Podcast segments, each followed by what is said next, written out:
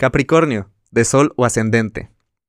Acuerdos con colaboradores o con tu, equipo de trabajo se darán y de una manera fluida. Vamos a decir que sí.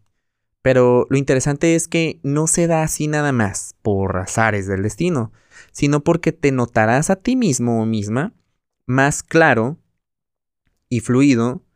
Entonces no, no te vas a sentir tan autoritario o autoritaria eh, o con resistencias. Cualquier situación de trabajo te darás cuenta que depende de ti y en la forma en cómo te mueves a la hora de, de hablar, en encontrar balance en los acuerdos. También esto tiene que ver con cambios que quieres o que has hecho en tu imagen o cómo te presentas.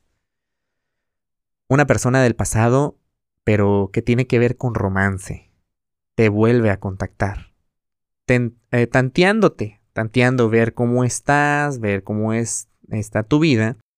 Y, y, pero aquí el punto es que si quieres, si tú quieres volver o te interesa esta persona, necesitas hablar y ser muy honesto, honesta, con lo que pasó y de lo que no funcionó. Y sin imponer, porque estamos hablando de que tu manera de expresar pues ha estado cambiando. Con honestidad y con una honestidad tranquila. Mira, la honestidad es sexy cuando se habla de manera suave. Si tu objetivo no es volver con esta persona, pues la conversación pues te puede llevar a, un reflejo de ti mismo o misma que cambia el valor que tú te has dado a ti. Entonces, puedes verlo mejor, qué es lo que ha, cambiado.